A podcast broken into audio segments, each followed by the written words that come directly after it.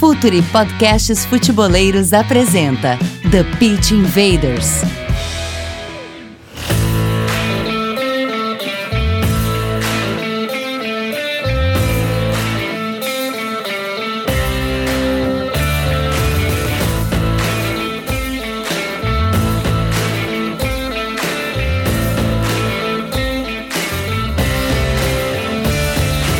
Olá, futeboleiros! Olá, Futuri Podcasts apresenta The Pitch Invaders, episódio 202.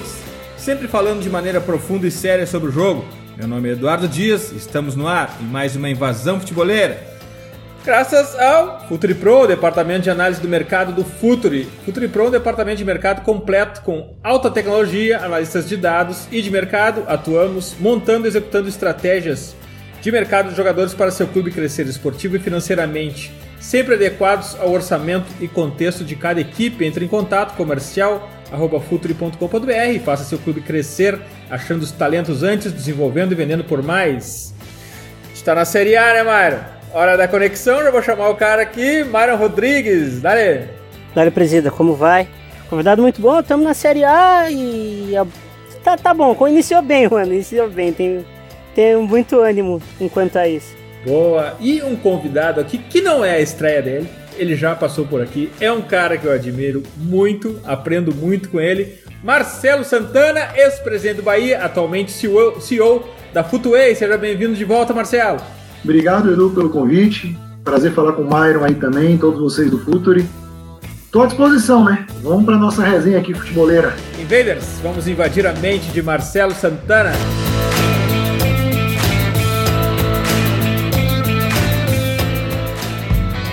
Está no ar o The Pitch Invaders, podcast semanal do projeto Futuri. Cultura, análise e informação, com a profundidade que o futeboleiro merece.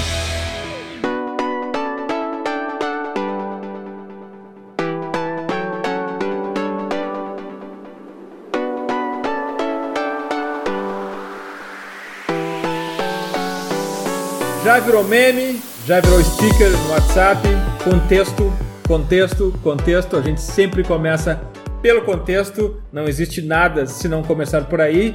E o que eu quero saber do Marcelo é exatamente isso.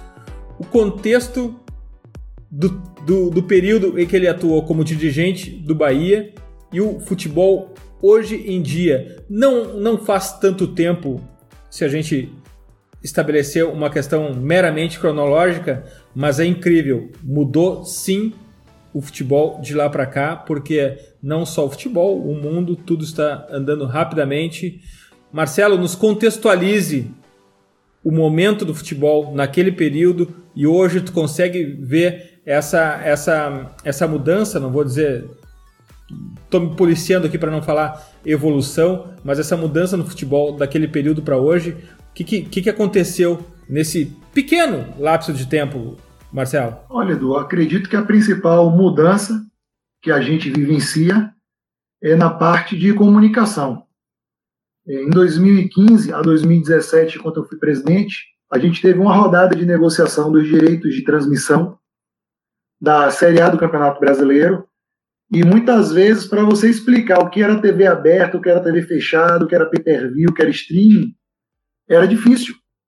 Algumas pessoas não, não entendiam exatamente essa mecânica. E hoje a percepção é completamente diferente, né?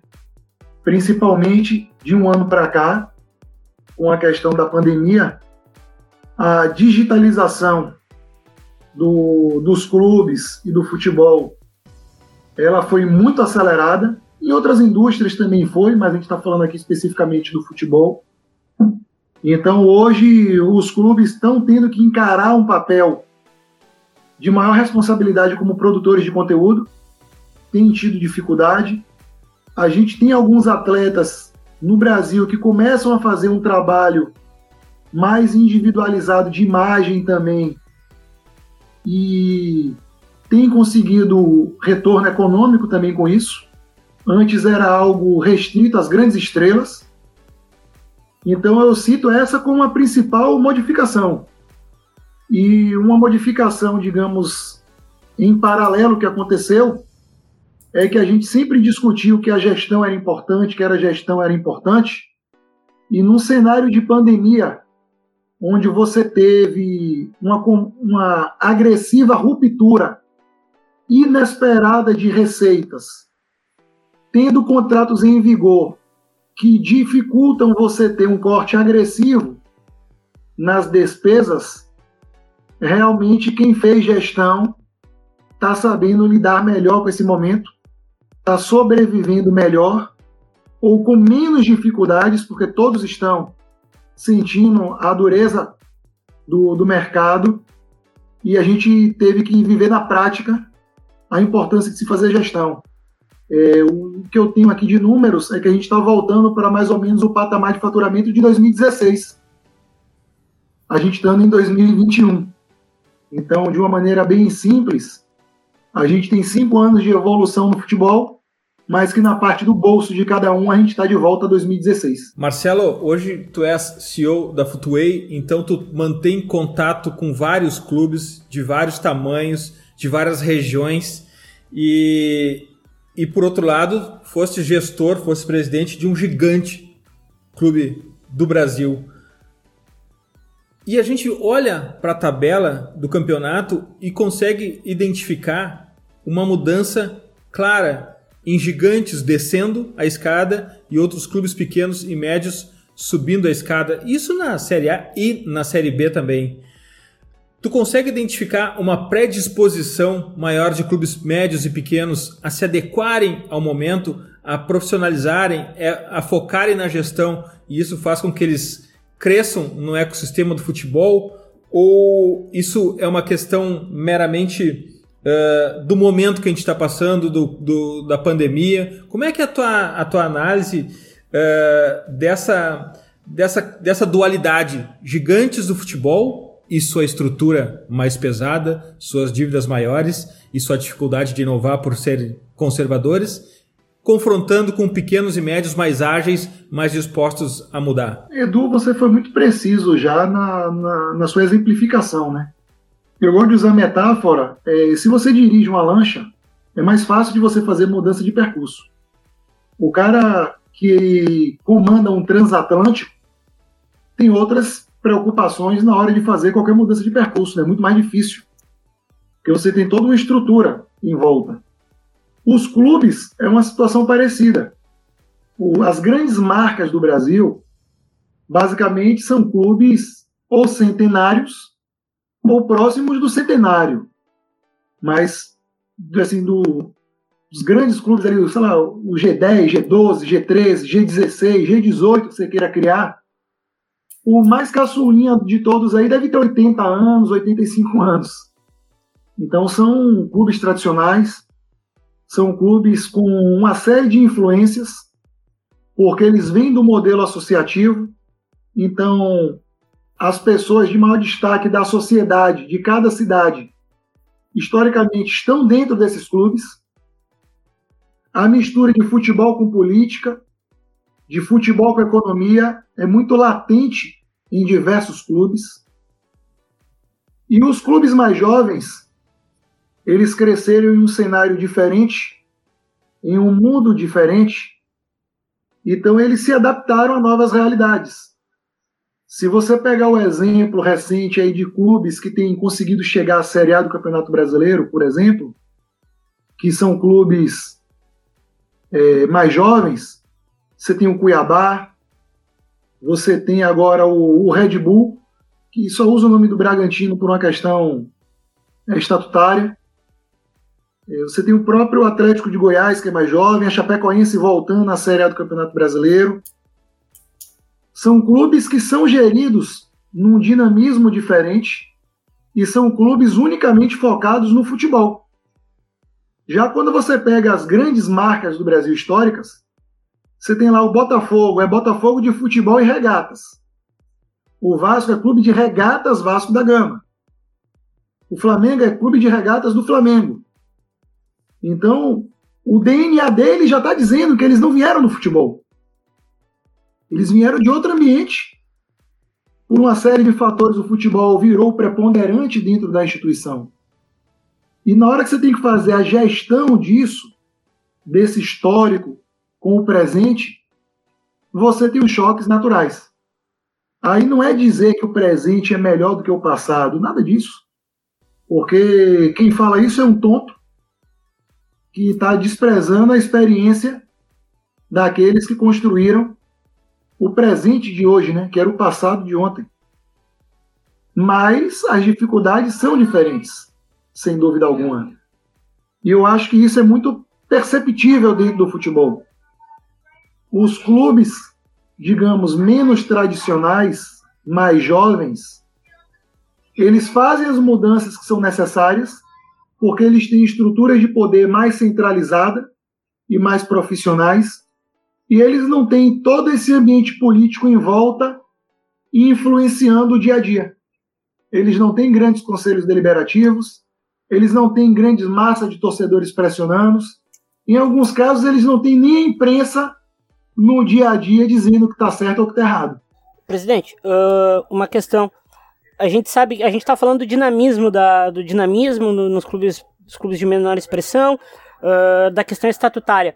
Como fazer um transatlântico, como a gente costuma dizer, um clube grande no, no Brasil, uh, cons uh, conseguir equilibrar esse dinamismo do, do, dos de menor expressão e, ao mesmo tempo, sem, sem uh, dar as costas para a questão estatutária e política, que a gente sabe que é muito importante nesse tipo de estrutura, né? Eu quero saber como seria viável e possível conseguir equilibrar essas duas questões que são bem importantes. A pergunta, a pergunta de um milhão de dólares a pergunta de um milhão de dólares do Myron. É, cada clube tem o seu histórico. Então, assim, uma, uma série de estratégias que você implementa em uma equipe, é, você pode implementar as mesmas estratégias em outra equipe e dá tudo errado. Porque na primeira situação aqui do nosso podcast, o Edu falou do contexto. Então você tem que saber o lugar que você tem inserido para saber quais adaptações é, são necessárias e são possíveis de se fazer. A gente pode ter exemplos básicos a exemplos mais complexos. Quer ver? Vamos lá. Eu fui presidente do Esporte Clube Bahia, 2015 a 2017. É... A torcida do Bahia, ela valoriza muito o futebol, ela não valorizava as outras modalidades, tanto que enquanto eu fui presidente, a gente encerrou todas as outras modalidades que o Bahia ainda tinha. Deu questionamento, deu mínimo questionamento. Por quê? Porque não é algo que era sentido pela sua massa social. Isso é um ponto. Outro ponto, historicamente o Bahia nunca teve estádio próprio. E isso não é algo que incomoda o torcedor ao ponto de o Bahia ter como objetivo estratégico ser dono de um estádio próprio. E embora você tenha um estádio próprio, abra um leque de possibilidades, se bem gerido, de novas receitas. Então, quando você vai pegando vários traços de cada clube, a partir desses traços, desse contexto, desse DNA, é onde você deve implementar as mudanças. Claro que, de uma maneira geral, na parte de administração, tem coisas que são fundamentais acontecerem.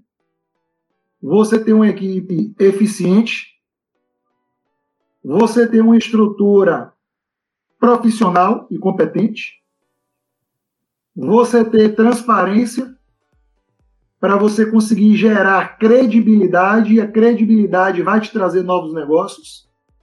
Não é aquela transparência para você sair bem na imprensa e dar entrevista para falar bonito é, um, é uma transparência que tem um objetivo prático de negócio. E isso são situações que você não tem como abrir mão, independentemente do seu contexto. Porque você está num cenário cada vez mais profissional. E alguns clubes tradicionais têm essa dificuldade de entender essas mudanças. Por quê? Porque eles trazem dentro da sua estrutura muitas pessoas que têm valor histórico, mas que não se atualizaram dentro do futebol. Eu sempre brinco quando a pessoa me pergunta do, do papel do abnegado dentro do futebol. Eu falo sempre a mesma resposta. Estou querendo que alguém me convença do contrário para eu mudar meu discurso. É, quando eu chego em um clube e o pessoal fala que o abnegado é importante, eu falo o seguinte: vamos fazer um acordo então.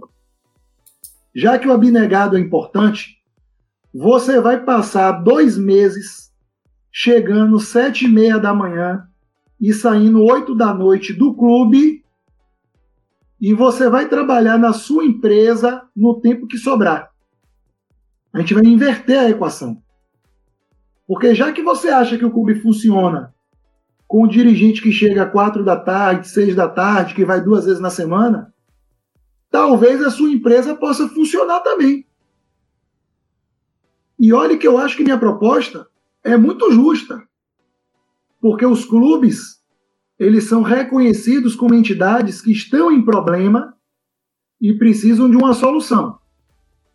E eu imagino que os grandes empresários que trabalham nos clubes, eles já têm empresas organizadas que tecnicamente não precisam da figura dele enquanto dono ou enquanto presidente, porque a estrutura já sabe como funciona. E eu nunca consegui achar um abnegado que tivesse disposto a fazer isso. Deixar duas, dois meses a empresa dele em segundo plano para se dedicar full time ao clube e daqui a dois meses ele me dizer que a empresa dele continua a mesma coisa. É, Imagine-se ainda, para piorar isso, Marcelo, que não são dois meses, né? A gestão, gestões de abnegados são de dois anos, três anos. Então precisaria não só desses teus dois meses que tu coloca como, como exemplo, mas dois, três anos de alguém dedicado 24 horas por dia, sete dias por semana, sofrendo pressão diariamente, os filhos, inclusive, sofrendo pressão no colégio, tudo isso de maneira voluntária. É incompatível com o profissionalismo exigido hoje no mundo da indústria do futebol. Porque é, não, não Quer ver, Edu, vamos lá. Eu converso muito com os jogadores, né, tanto os atuais quanto os antigos. É, vou dar a realidade do Bahia. Os principais jogadores do Bahia no início dos anos 2000, eles ganhavam ali cerca de 40 mil reais talvez 60 mil, um cara ou outro assim, muito, muito fora da curva. O Bahia tinha um orçamento próximo a 20 milhões naquele momento. É, hoje, o Bahia chegou a um orçamento superior a 150 milhões de reais no ano da pandemia. A realidade do Bahia é a realidade de vários outros clubes. Esse aumento exponencial na receita. Qual é a questão que eu sempre busco que o abnegado reflita? O cara às vezes fala assim: não, mas a história da minha família sempre foi essa, a gente sempre ajudou o clube. Quando o clube tinha um faturamento anual de 8 milhões, de 10 milhões, de 12 milhões, a gente conhece, a gente sabe de algumas pessoas na cidade que tem condição de botar 10 milhões e resolver o problema. A pessoa pode não querer botar 10 milhões, mas você conhece. Você fala, pô, o cara é dono daquele restaurante, daquela fábrica, daquela indústria, esse cara tem condição de botar 10 milhões. Hoje, com o orçamento que os clubes têm, você já não tem abnegados que conseguem botar o valor para resolver o problema do clube. Você conta no dedo de uma mão, no máximo de duas quem seriam os abnegados que conseguiriam resolver o problema financeiro de alguns grandes clubes. Então a realidade mudou. Por quê? Porque a, alavancagem econômica é muito grande hoje. Antigamente você estava insatisfeito com o jogador, até a década de 90, o clube não renovava o contrato, o passe era preso, dois meses, três meses sem receber o atleta ficava, não podia ser transferido, ele aceitava qualquer oferta de renovação. Desde o início dos anos 2000, e o caso do Ronaldinho Gaúcho no Grêmio foi um bom exemplo disso, da eficácia da mudança da legislação dentro do mercado brasileiro, o jogador ele tem autonomia hoje. Então a maneira de se relacionar também mudou. Tem jogador hoje com 23 anos se tiver o mínimo de juízo, ele já tem independência financeira. Antigamente você tinha jogador de seleção brasileira com 28, 30 anos que vivia bem enquanto ele era jogador. Então, o contexto mudou completamente. O peso de uma decisão errada, de um contrato mal feito, mudou. E os clubes estão dizendo o quê? A gente não suporta mais os erros que foram cometidos no passado. O erro hoje vai me asfixiar. O erro hoje é imperdoável. Marcelo, aqui no Brasil, de maneira geral, uh, não existe a cultura do business, do negócio. O lucro ainda é feio. Isso, se a gente falar de maneira geral, e se a gente conectar business, negócio, é, eficiência financeira dentro do futebol, que é praticamente um, um, um assunto de religião no Brasil, isso parece que conflita dois mundos. Toda vez que se fala que o clube precisa ter superávit, meu Deus, o clube não é banco, o clube precisa ter. É, o clube precisa entregar é título, precisa entregar é glória. Quando na verdade essas questões estão muito conectadas, né, Marcelo? É, como, que, como que essa visão é, ainda atrapalha os clubes? Porque também está conectado com o abnegado. Imagina o abnegado ser trocado por um profissional Imagina se meu clube algum dia terá, terá um dono. Mal, mal sabem que já tem dono, na verdade, né? Só que é um dono que só ganha e não paga a, as despesas. Eu quero saber de, tudo, de ti a tua visão sobre esse conflito. Porque a gente falou até agora de questões uh, administrativas, mas o conflito, o conflito da percepção do torcedor, da imprensa, da, da necessidade da indústria se reconhecer como indústria e do clube se reconhecer como empresa, porque não é só é, exercer de fato isso, mas também tem a, tem a questão da cultura, da percepção. Como é que tu acha, em que, em que caminho a gente está, em que nível está essa relação de cultura versus clube versus empresa? E eu estou falando do, do, do, modelo de gestão, tá, Mar... eu estou falando do modelo de gestão, tá, Marcelo? Eu nem estou entrando na personalidade jurídica. Sim, é, eu acho que esse ponto ele já começa com um traço cultural nosso enquanto brasileiros. É, eu não sou o cara mais adequado para falar de educação, mas a sensação que eu tenho é que historicamente a educação do, Bahia, do Brasil é uma educação muito mais voltada para dois aspectos. É uma educação tradicional e conservadora e, ao mesmo tempo, é uma educação mais humanista de uma maneira geral, o brasileiro ele não é educado para empreender, para saber gerir um negócio. E eu acho que esse ponto do brasileiro, de uma maneira geral, não, não ser criado para pensar em negócio, o brasileiro é muito mais de um lado artístico, do lado humano, e isso reflete dentro do futebol. É o que você falou.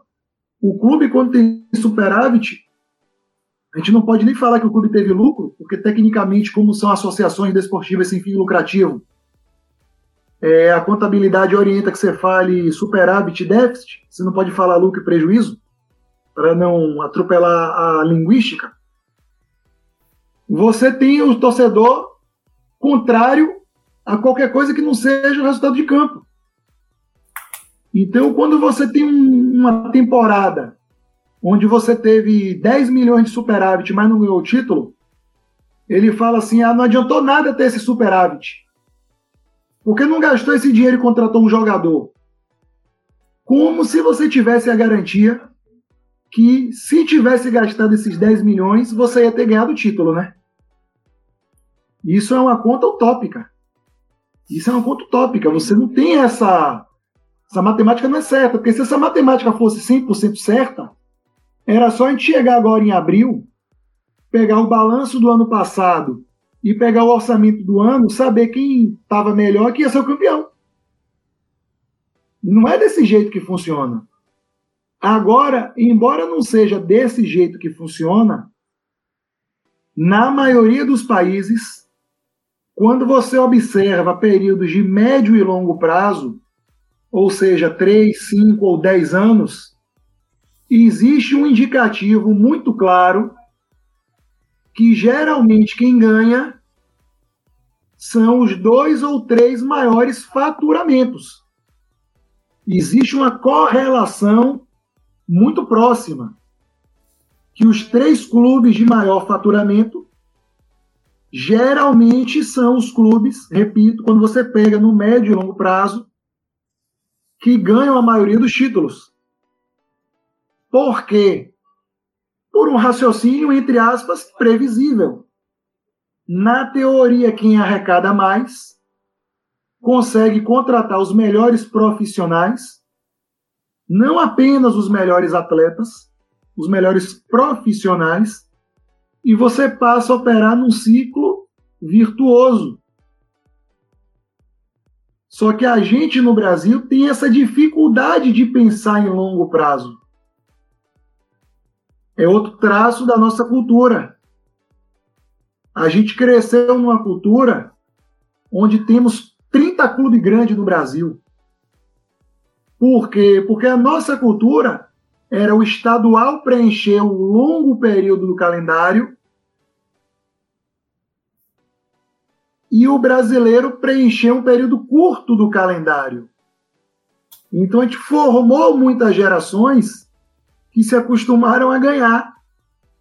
E quando o jogo mudou e o brasileiro passou a ser mais importante do que o estadual, a gente teve um novo choque cultural também. A gente sabe que tem, existem muitas discussões com esse negócio do, do uh, dos pay-per-view caindo, de cada um assinando com uma, com uma empresa diferente, isso aí dificulta a distribuição de renda no futebol brasileiro.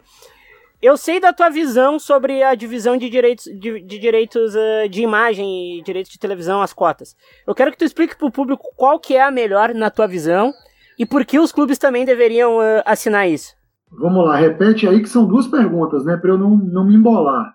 A primeira é: eu quero saber qual é a tua visão para ser cada vez mais justa a distribuição de renda das cotas no futebol brasileiro?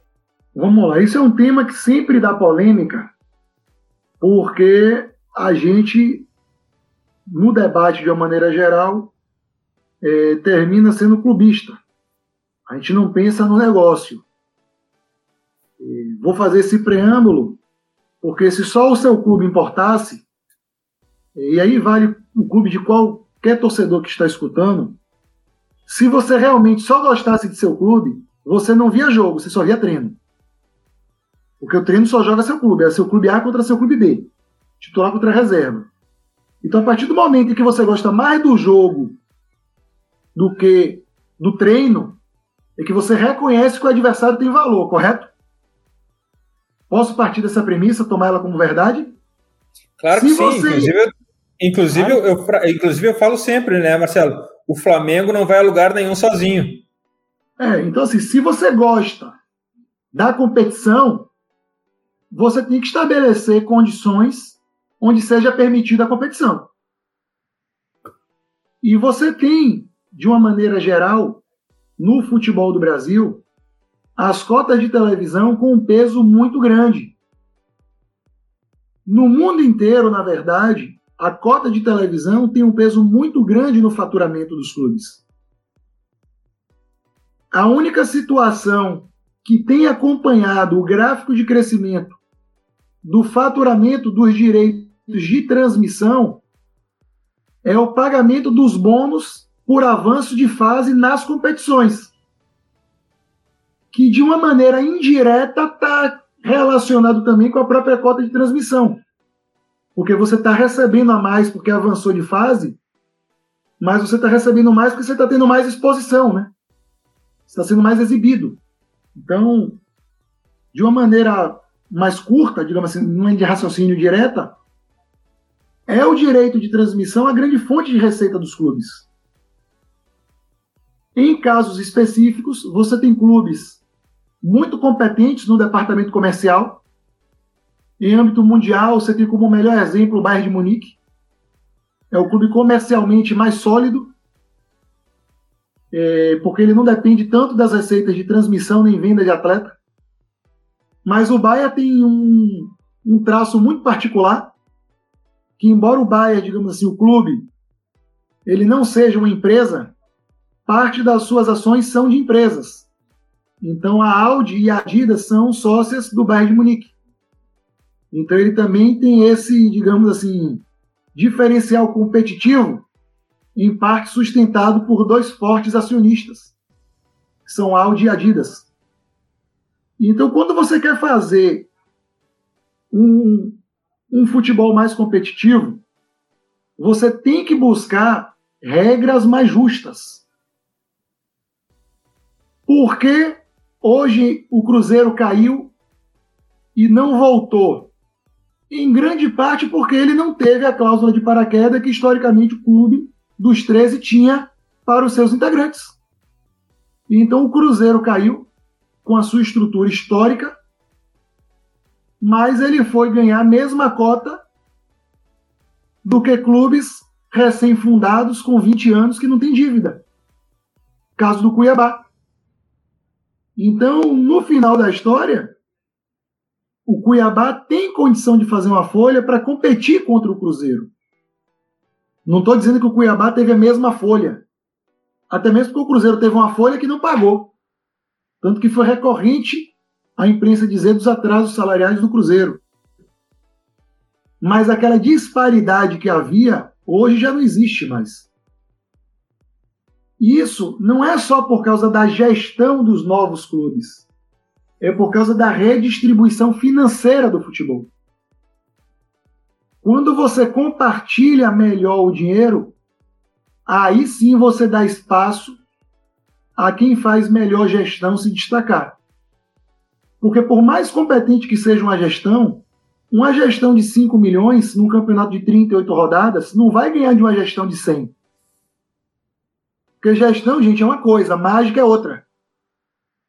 Não adianta misturar também. E milagre é outra coisa ainda além. Então, hoje, o que a gente vive no futebol brasileiro também é um novo cenário de distribuição de cotas que permitiu que clubes que tinham boa gestão começassem a ser ainda mais competitivos. O Atlético Paranaense sempre estava na Série A, mas ele não aprontava. O limite dele era uma Libertadores. A partir do momento em que o dinheiro entrou, ele ganhou Sul-Americana e Copa do Brasil. Por quê? Porque ele consegue, na gestão, descontar uma parte da diferença econômica por alguns diferenciais que ele criou. Outros clubes têm conseguido algo parecido. A Chapecoense vinha conseguindo isso até a tragédia. A tragédia quebrou o modelo de, de gestão da Chapecoense. Agora ela tem buscado se reconstruir, mas ainda com, com muita dificuldade de pagamento, principalmente de direito de imagem. O Atlético de Goiás, quer dizer, o Atlético Goianiense, né? Porque não pode chamar Atlético de Goiás por causa da rivalidade com, com o lado verde da cidade. Não, tu não entra na cidade Go... se falar isso. É, o Atlético Goianiense, ele conseguiu, na administração do presidente Adson, fazer um estádio próprio, se manter na primeira divisão e chegar na Sul-Americana. Então isso é uma mudança de perspectiva para o futebol goiano. O Atlético ele não era o maior clube de Goiás. Historicamente ainda não é. Mas será que daqui a 5 ou 10 anos ele não pode começar a rivalizar numa mudança de forças?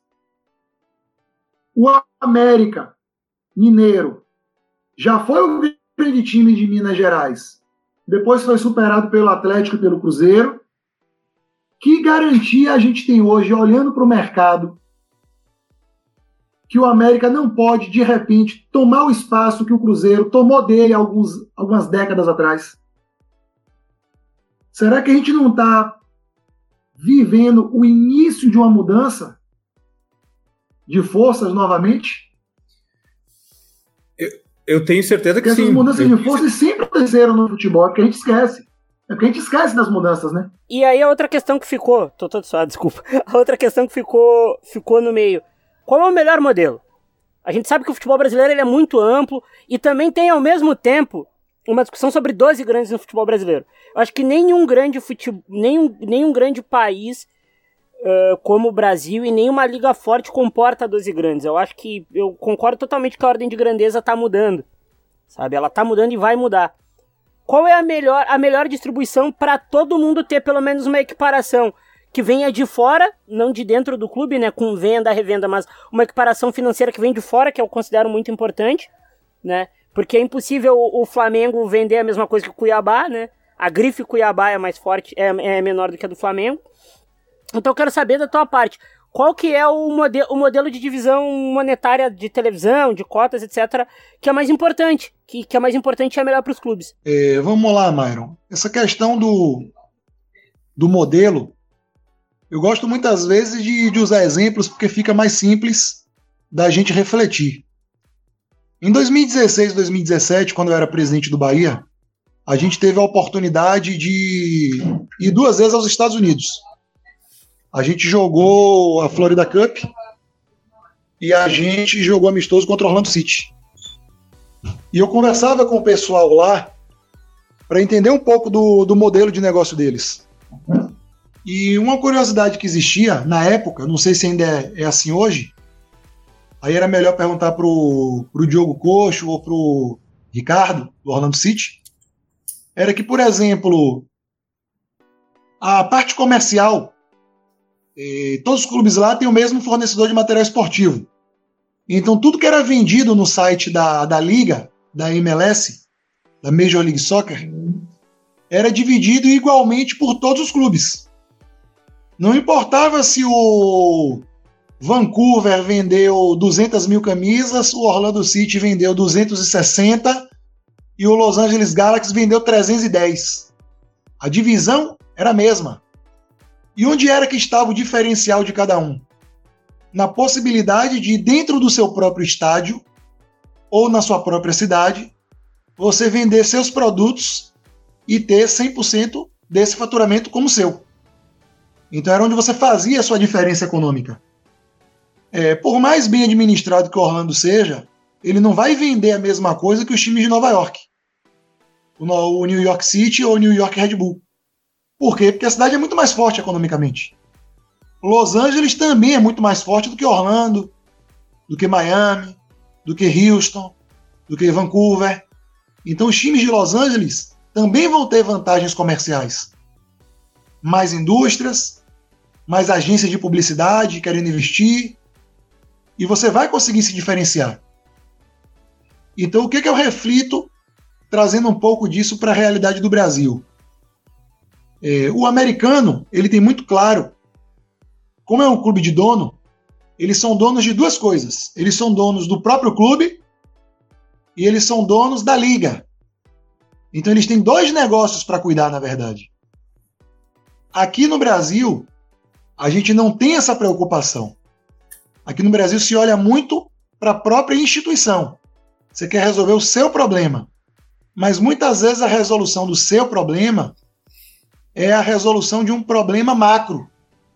É um problema do futebol, do local onde você está inserido, do negócio que você faz parte. Então, o que, que acontece? Aqui no Brasil, eu entendo que a gente tem caminhado já com esse novo acordo dos direitos de transmissão para um modelo mais equilibrado, onde você divide um percentual igual a todos, você respeita um percentual pelo desempenho que é justo, e você respeita um percentual pela exibição, que também é justo. Mas eu acho que a gente peca muito quando a gente não olha para o negócio futebol. E olhar para o negócio é você olhar para a Série B, olhar para a Série C e olhar para a Série D. Em qualquer lugar, o que vende é o melhor produto. Então, no futebol brasileiro, o que tem valor de mercado é a Série A. Então a Série A precisa, de alguma maneira, subsidiar parte da receita para B, para C e para D. Se é 5% para D, 10% para C, 20% para B, eu não sei. Não sei qual é a conta que a gente vai fazer. Mas que essa receita tem que vir da A, eu não tenho dúvida. E aqui eu não falo dos clubes assumirem o papel de fomentar o futebol e tomar o lugar da CBF, não é os clubes fomentarem o interesse deles, clubes. Porque se você tem clubes mais fortes nas divisões intermediárias, eles vão formar melhores jogadores. E esses jogadores, em algum momento, vão chegar nos maiores clubes do mesmo jeito. Como historicamente eles sempre chegaram. Na década de 70, o menino podia começar no Patrocinense, podia começar aqui na Catuense da Bahia, Podia começar num time do interiorzinho ali de São Paulo, de Manaus. ele em algum momento ia chegar nos grandes clubes do Brasil. Isso não vai mudar, você não precisa asfixiar os outros clubes para ter sucesso. É o que eu brinco também às vezes, que eu já, já brinquei com vocês. Se o interessante fosse apenas o meu clube, eu me emocionava com o treino. Eu não me emocionava com o campeonato. Então, se eu quero um campeonato mais justo, eu tenho que buscar regras e estímulos que façam esse campeonato ser mais justo. Marcelo, o Citigroup, dono do Manchester City, entre outros, ele inovou de alguma forma uh, no seu negócio ao aportar no Bolívar inteligência, tecnologia, conhecimento, acesso às plataformas, e isso demonstra um novo modelo de negócio, a de transferência de know-how, transferência de conhecimento.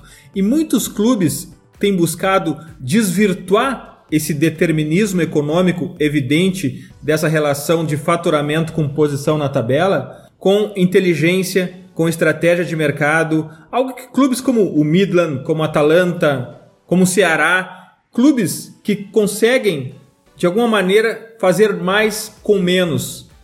A era da inteligência está chegando para ser um item a mais na mesa, além do que além do, da, do determinismo econômico, ou pelo menos para desvirtuar isso, clubes que estão fazendo diferente uh, e não dependendo único exclusivamente do faturamento, estão ainda tendo espaço para crescer, principalmente num ecossistema amador como o Brasil. Tem como recorrer a outras possibilidades que não seja só o dinheiro, Marcelo?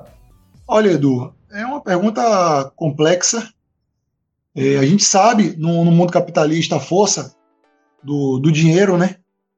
Mas eu acredito que em todas as atividades, é, essa questão do, do homem buscar a superação, ela acaba em algum momento é, prevalecendo.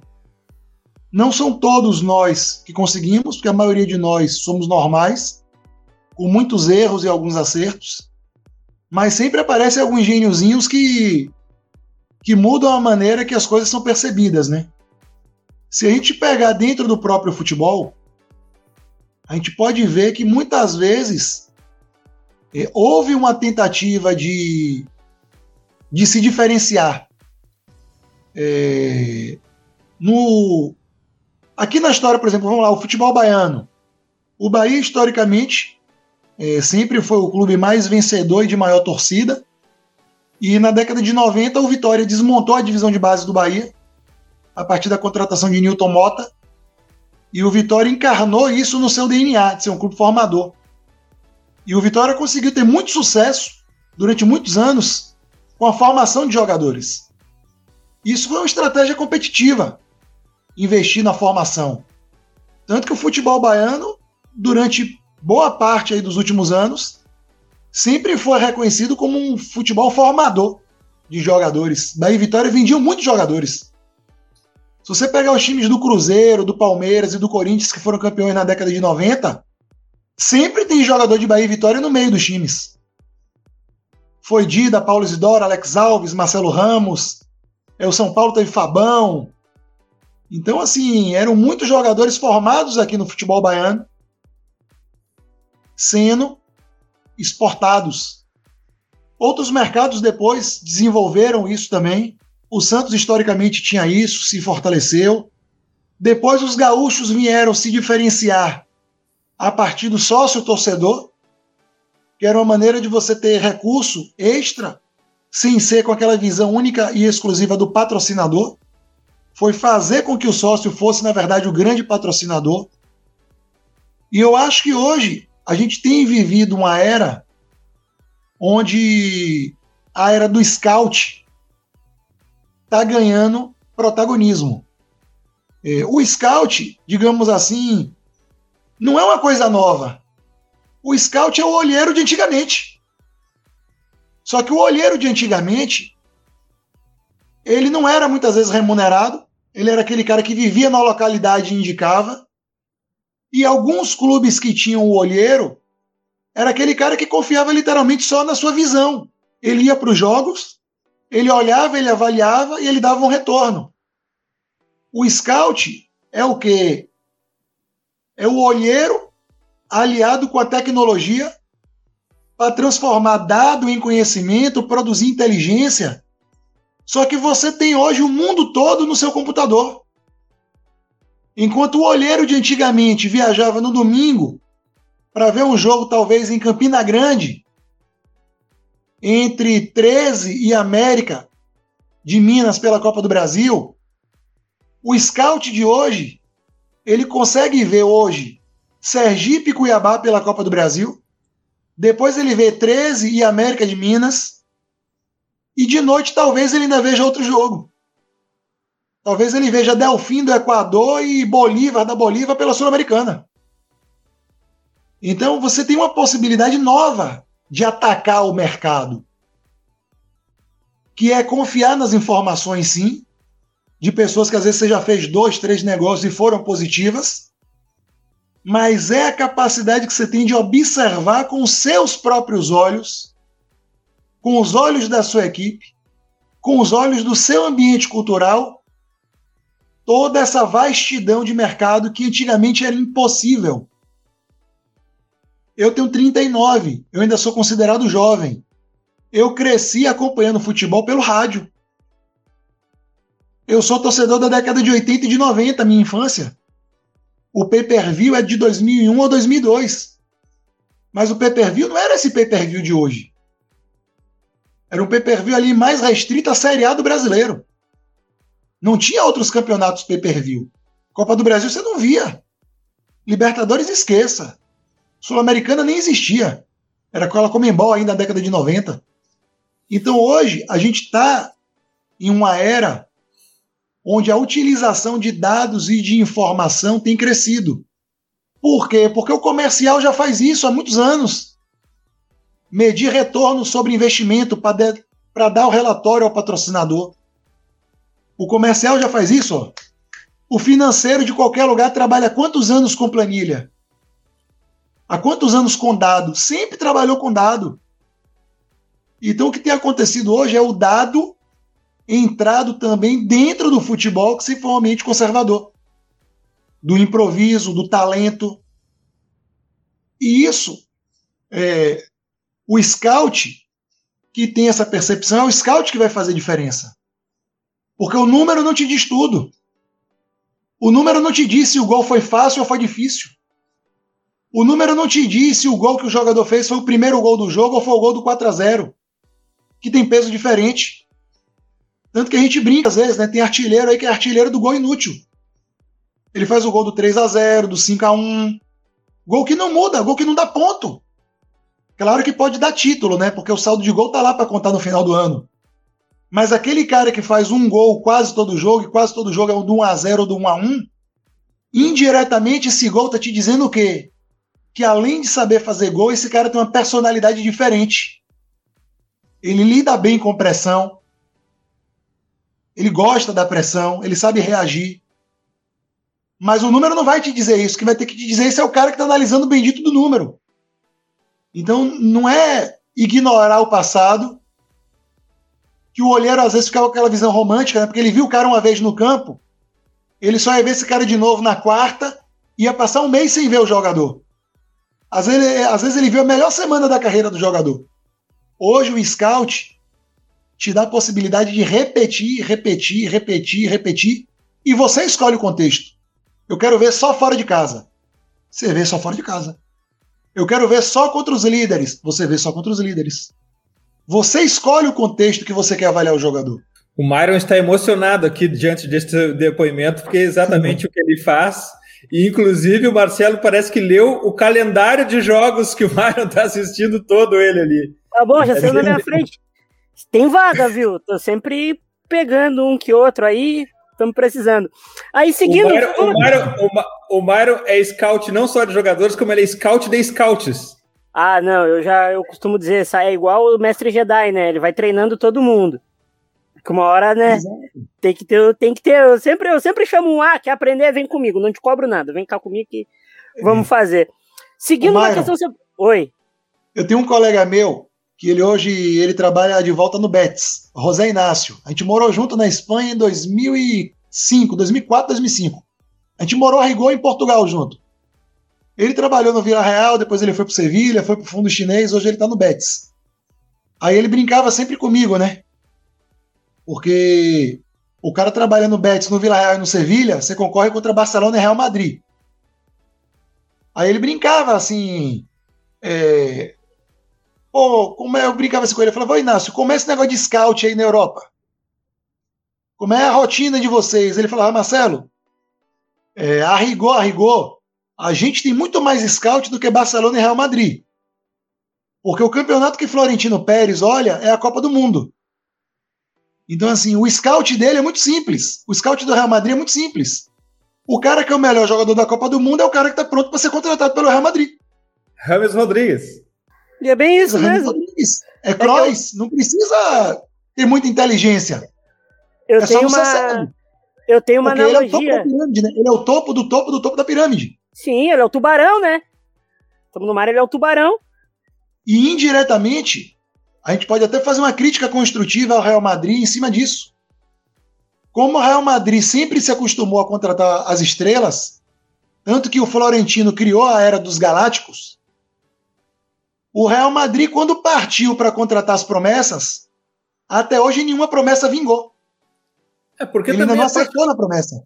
Mas também porque a contratação de grandes estrelas é o modelo de negócio do Real Madrid também, né? Também é. Mas assim, nos últimos anos, quando o Zidane assumiu, eles meio que tentaram trazer as promessas para não perder como eles perderam o Neymar, né? Contrataram o Vinícius Júnior, que tem sido útil, mas não é o cara que resolve.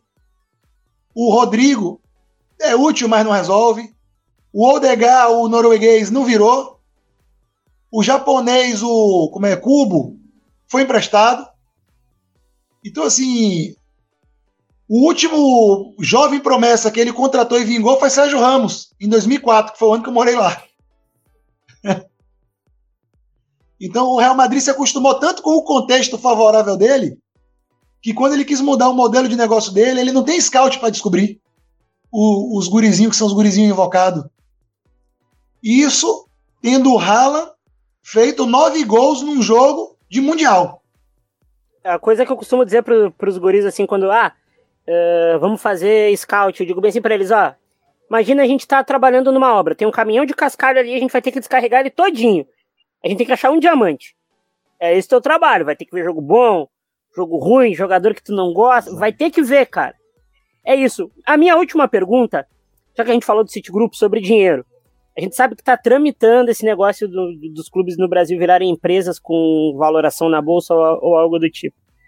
É possível fazer um ter uma ter uma uma franquia do, do Citigroup no Brasil? E qual seria o impacto, presidente Marcelo? Ah, eu, eu, a gente sabe o impacto, mas uh, falar isso para o povo que está tá em casa e, e demistificar Ô, isso é muito eu importante. Eu vou te devolver a provocação, eu vou deixar você ah. responder essa. A gente falou do Citigroup. É, o desafio que eu faço para você é se o City vai estar no Brasil em um ano, três ou cinco. Ah, eu acho que um ano e meio. Criança nasce rápido, né? Sim. né? Que ele vai estar, tá, assim, quem está no mercado não tem mais dúvida que ele vai estar. Tá. A dúvida é em quanto tempo para entrar e se ele vai ter paciência de entrar na série D ou se ele já compra alguém na C ou na B. A dúvida é essa. Não tem dúvida que ele vai entrar.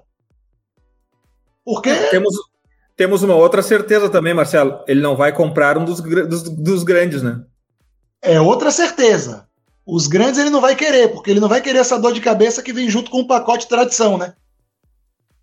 Então, infelizmente, para o torcedor brasileiro, que gosta de bater no peito e dizer que meu time é grande, meu time é bom, é, não é o seu time que vai ter um investimento desse porte. Justamente porque tem muita gente dizendo que o time é grande e o time é bom. Então, como é muita interferência, a tendência é que eu acho que eles comprem aí um clube da Série C ou Série B, e se comprar alguém da Série A, é alguém da Série A que está acostumado a jogar A, B, A, B, A, B, e eles vão comprar para parar essa gangorra e botar para ser Série A. Como é bom falar com o Marcelo, e é, a gente pode fazer um outro programa só sobre investimento. É um assunto que está pipocando, ainda mais agora com dinheiro americano chegando no futebol de forma pesada e consistente, principalmente no futebol europeu, mas que vai se espalhar pelo resto do Brasil. E ter a visão do Marcelo sobre isso requer um outro TPI inteiro. Estou pensando até em montar isso para a gente falar sobre investimento americano no futebol. Vai ser um TPI muito legal. Mas agora a gente não pode adiar mais a hora das dicas futeboleiras. The Pitch Invaders apresenta Dicas Futeboleiras.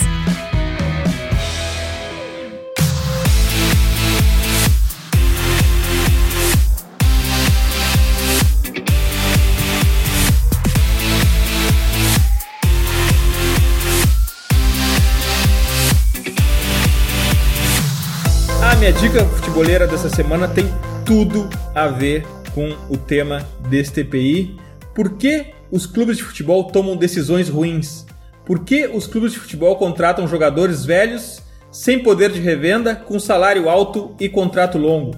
Qual o sentido disso tudo? Essa é uma reflexão de Jordan Gardner, investidor americano que está adquirindo clubes na Europa e questionando o modelo de gestão o link do Medium dele está no post de divulgação do episódio. Vale muito a pena. O texto é em inglês, mas hoje com muita ferramenta de, de, de tradução não tem problema nenhum. Então, essa é a minha dica futeboleira. Myron, qual a tua dica futeboleira? Quero agradecer ao presidente Marcelo. A, minha, a visão que eu tinha dele só melhorou depois desse podcast. Quero conversar mais vezes sempre que possível. A minha dica do The Athletic, né? Aproveitar que a gente paga tem que ler tudo que tem lá, senão dá problema. A tua dica é uma semana é do Futre e outra é do The Atlético. Uma semana claro. é do Futre e outra é do The Atlético. Tem, tem, que, tem, que, tem que dar moral pros meus meninos e dar moral lá porque a gente paga dólar, né? Porque é caro. A minha dica é uma pergunta e é uma provocação do Stuart James. A identidade dos times, ela é mais importante do que os resultados? E é uma explanação, um texto imenso, muito bom, com muita discussão, não tem um certo e errado no meio da discussão. É um baita texto. Agradecer de novo ao papo, que foi realmente muito bom. Valeu, Marcelo. Valeu, presidente. Tamo junto. Valeu, Myron. Valeu, Myron. Obrigado aí. E eu acho que a torcida do Atlético de Bilbao gostou desse livro aí, viu? Onde a cultura é mais importante que o resultado. Marcelo, tua dica futeboleira? Minha dica futeboleira é um livro chamado Liderança, de Alex Ferguson, com Michael Moritz, não sei se é Michael ou Mikael, que é Lições de Vida, a minha experiência ao serviço do Manchester United. É, o Ferguson fala algumas coisas importantes de gestão de grupo, gestão de pessoas, a importância de entender a personalidade daqueles que você lida. E em algumas vezes ele fala coisas óbvias, mas é para você ver que você tem que fazer o óbvio também. Não adianta só saber sem executar. Então, a minha dica é meu livro favorito relacionado a futebol. Marcelo, muito obrigado. Nossa admiração por ti só cresce. Eu já falei, repito aqui, é um imenso prazer trocar ideias sobre futebol contigo. Aprendo muito e as tuas provocações sempre me fazem refletir. Volte sempre, conte sempre com a nossa torcida, Marcelo. Obrigado também a vocês aí pelo convite. Sucesso aí na do trabalho. É, teve até um exemplo que eu ia ter dado aí, uma das respostas, eu até me passei quando você perguntou de inovação da importância da inovação, é, da importância de saber fazer o seu trabalho. É, tem um exemplo que fica muito na nossa cara e a gente não observa, que é a Red Bull. A Red Bull é um energético, é uma latinha, e eles têm equipe de Fórmula 1, eles têm clube de futebol, então assim, eles conseguem entrar em várias áreas do futebol, sendo que o DNA dele, a origem dele, é uma latinha onde o marketing esportivo transformou a marca, né? Verdade. Para é mim, um exemplo assim, para estar no futebol, refletir da força que o marketing esportivo tem, né? Porque o Red é, Bull, mas... no fundo, é isso. No Red Bull é uma empresa de marketing esportivo que usa a produção de conteúdo para se diferenciar dos outros. E fazendo isso, os caras conseguem competir em várias áreas, pô. Isso é o quê? Isso é inteligência. Perfeito. Invaders, graças por estarmos juntos em mais STPI, futeboleiros, futeboleiras, nós somos o Futuri e temos um convite para vocês. Pense o jogo. Abraço e até a próxima invasão, The Pitch Invaders.